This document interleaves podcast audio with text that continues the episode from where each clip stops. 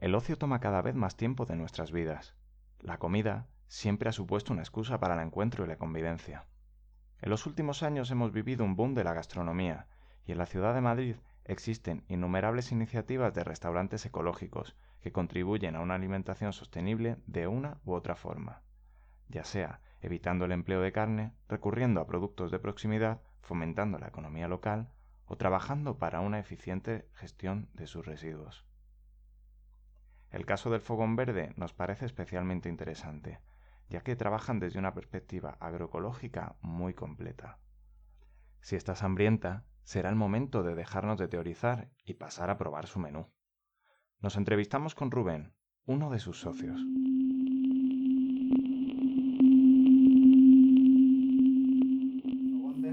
Eh, forma parte de un grupo cooperativo que se llama Ciclos. Hay una cooperativa que es un poco la madre nodriza de los proyectos que se llama Ciclos a su vez con Y, que, era, que es una cooperativa de trabajo que está inserta en un grupo cooperativo que está en Gente y en el Mercado Social de Madrid y son una, una consultoría em, ecológica. Entonces hacían como, trabajan como por proyectos de educación o de impacto y se dedican como a esto.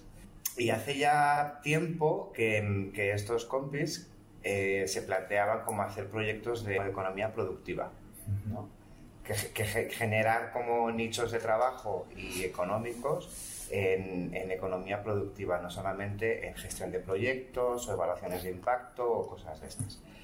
Y empezaron creando un proyecto que se llama La Ecomarca, que es una distribuidora de, productos ecológicos para grupos de consumo. Y lo que hace Ecomarca es como enlazar eh, productores de diverso tipo, todos ecológicos, en su mayoría también cooperativas, y los enlaza con grupos de consumo en Madrid que tuvieran como la característica del grupo de consumo, porque también hay colectivos de huerta o colectivos donde consumidores y productores no tienen esta división, etc. Entonces, Ecomarca llevaba logística, contabilidad, almacenaje, eh, generó una aplicación para que fuera más sencillo, etc.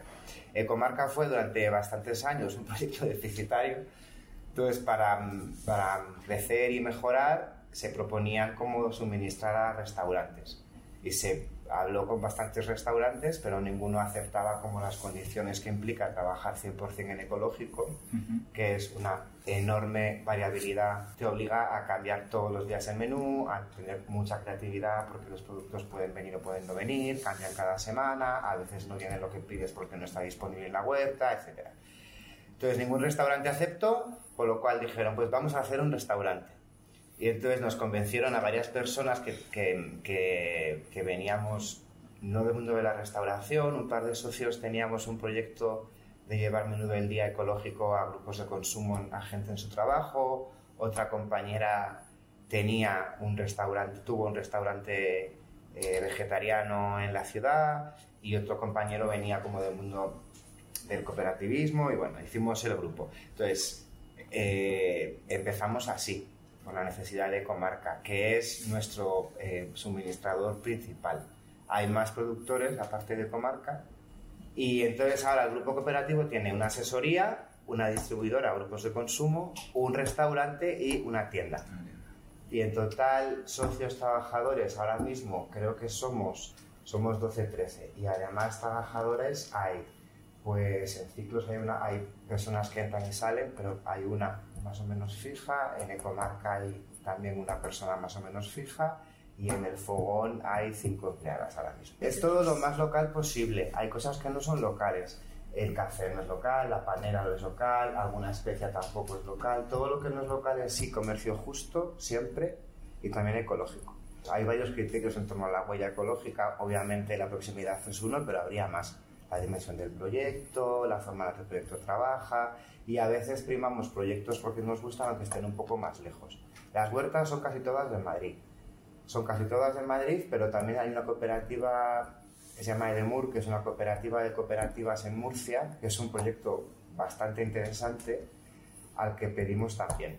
¿no? Como que me parece que todo lo que se haga en, en, en cooperativo es siempre mucho más fácil que, que, si lo haces solo o en un formato así más, más tradicional, mucho más, mucho más llevadero, mucho más Hay que aprender a ser cooperativista, pero bueno, se aprende.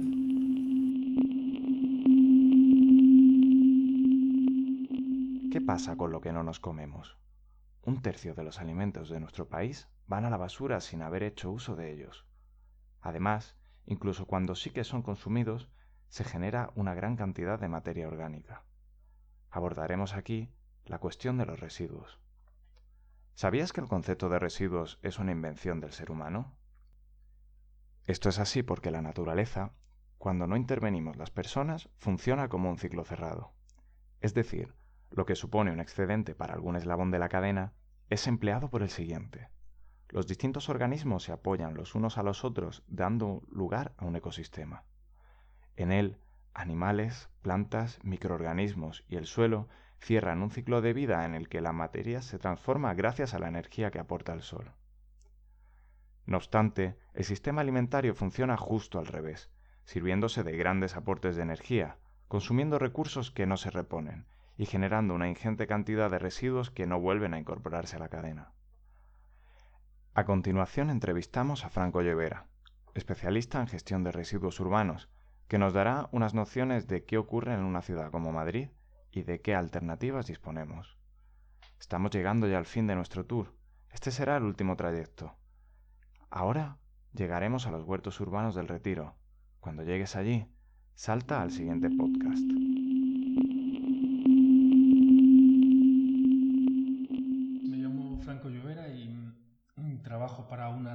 Municipios que se llama Terrae, municipios agroecológicos que están por toda España y en el 2015 junto con otros compañeros eh, hicimos una asociación que se llama Economías Bioregionales, que trabajamos temas de transición, eh, cálculo de emisiones de, gases de efecto invernadero, construcción de sistemas eh, agroalimentarios locales, proyectos de relocalización de, de, colectivos en entornos rurales para que produzcan alimentos, en fin, varios proyectos. Diseñamos innovaciones, digamos.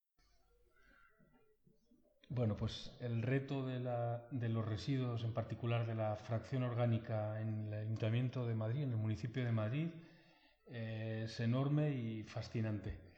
Es enorme porque de todos los residuos que se generan en el municipio de Madrid, la materia orgánica supone casi casi la mitad y son cerca de 500 millones de toneladas al año de residuos el día que se separen.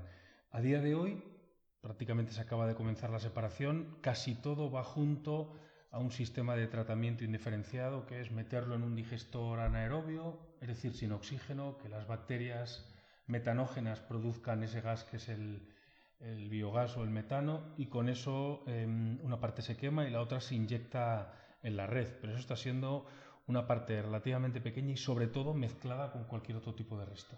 Si el objetivo de en el que nos encontramos es cómo recuperar los residuos de materia orgánica para reincorporarlos a la tierra que nos alimenta, es decir, cerrar realmente el ciclo y hacer economía circular de la materia orgánica, el, reto en primer lugar es conseguir que la separación se haga con mucha calidad. Y a día de hoy, empezó hace aproximadamente un año y medio la separación eh, generalizada en algunos barrios, la calidad de la recogida de la separación en origen es muy muy mala. Madrid debe tener más de un 20% de impropios. Impropio es todo aquello que no es orgánico y va al contenedor.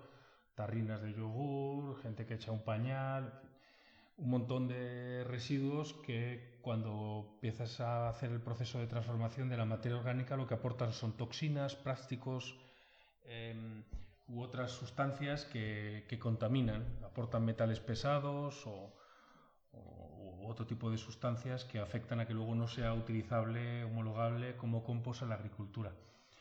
Entonces, eh, el ayuntamiento tiene una capacidad de tratamiento a día de hoy de unas 150.000 toneladas eh, al año, es decir, más o menos una tercera parte de lo que es el total de la materia orgánica que genera la ciudad de Madrid, solo tiene capacidad para un tercio. Y lo está haciendo, haciendo una separación eh, mala, no es demasiado buena. Entonces, la propuesta que le hicimos desde hace ya cuatro años, desde algunos movimientos, eh, creamos una asociación en el año 2015 que se llamaba Economías Bioregionales, en la que participo con algunos compañeros que están por aquí y hacemos un proyecto para el Ayuntamiento de Madrid.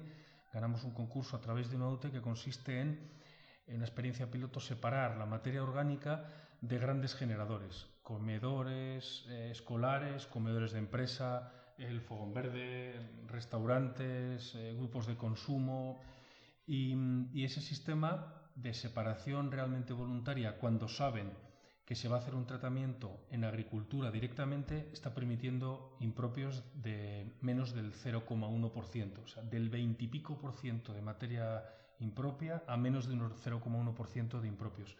La clave está en que se está tratando en huertas de agricultores de pequeña capacidad. Empezamos el año 2016 con cuatro huertas tratando un poco menos de, de 50 toneladas al año y ahora estaríamos en 200 y pico toneladas al año en un par de huertas. Y, y, la clave de todo esto está en que el compost que sale de la máxima calidad, lo que se llama calidad A, con más o menos buenas propiedades también como fertilizante de nitrógeno, fósforo y potasio, se aplica en las huertas que después sirven para abastecer a la ciudad de Madrid. O sea, se hace realmente un sistema de economía circular. El primer año ya hicimos unos cálculos de emisiones de gases de efecto invernadero. Eh, según la Agencia Catalana de, la, de Climática, Em, por cada tonelada de bioresiduos que va a los sistemas convencionales, que ahora mismo más o menos, porque la calidad es malísima, está tratando el Ayuntamiento de Madrid, se pueden estar generando en vertedero en torno a una tonelada de gases de efecto invernadero por cada tonelada de bioresiduo tratado. En los sistemas de agrocompostaje, los cálculos que hicimos, incluyendo todo el ciclo de vida, es decir, las distancias a huertas son razonables, aunque el sistema de recogida es con una furgoneta en lugar de con un camión.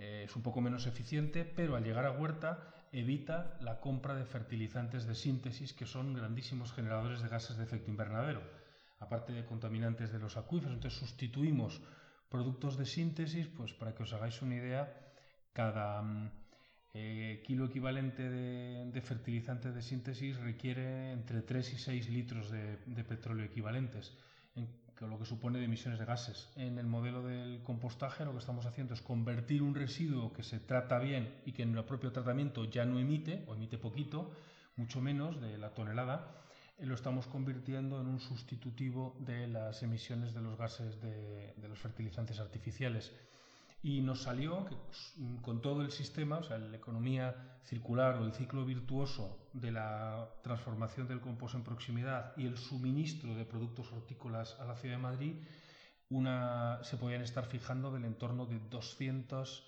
eh, kilogramos por cada tonelada de residuo que entrara en este sistema. O sea que es un sumidero neto de carbono. ¿Por qué? Porque los suelos, los ácidos húmicos, las huminas, la globalina, diferentes sustancias que, se producen en la fase final del proceso de compostaje, lo que están haciendo es eh, crear unas estructuras muy, muy estables en términos de, carbono, que están por encima de 50 años de durabilidad media, algunas de ellas por encima de 100 años, que es lo que el panel intergubernamental de cambio climático considera que son ya efectivamente sumideros de, de gases de efecto invernadero, o lo que se llama el efecto de remoción.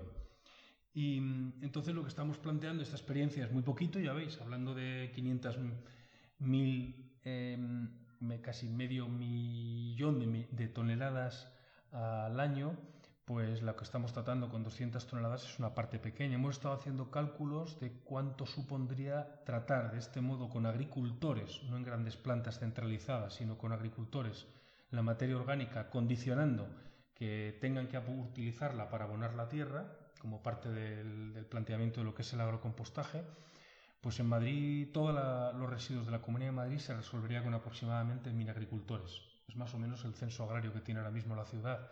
Y en términos de fertilización equivalente, nitrógeno permitiría abastecer, por ejemplo, todos los cereales de, secano que tiene la Comunidad de Madrid, secano y regadío, o sea, trigo, cebada, maíz, eh, aprovecharía toda esta materia orgánica que sale de la, de la ciudad de Madrid lo único que sería un poco escaso sería en, fósforo. No daría más que para un 70% de la demanda de cereales de la Comunidad de Madrid. O sea, la ciudad de Madrid y todos los núcleos urbanos permitirían apenas llegar a fertilizar solo las superficies de cereales de Comunidad de Madrid. Aparte habría que añadir el viñedo, que tiene una demanda media, o la horticultura, que tiene una demanda altísima de, materia orgánica. Eso sería más o menos la agenda que se, se le ha planteado al Ayuntamiento de Madrid.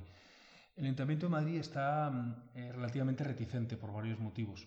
En primer lugar, porque mm, hay una fortísima presión por parte de los técnicos y de Valdemín Gómez, del lugar donde se trata ahora mismo la materia orgánica, para que no les quiten ni una tonelada. Tonelada que deja de entrar es tonelada que se paga a un agricultor en lugar de los intereses creados ya de las grandes constructoras.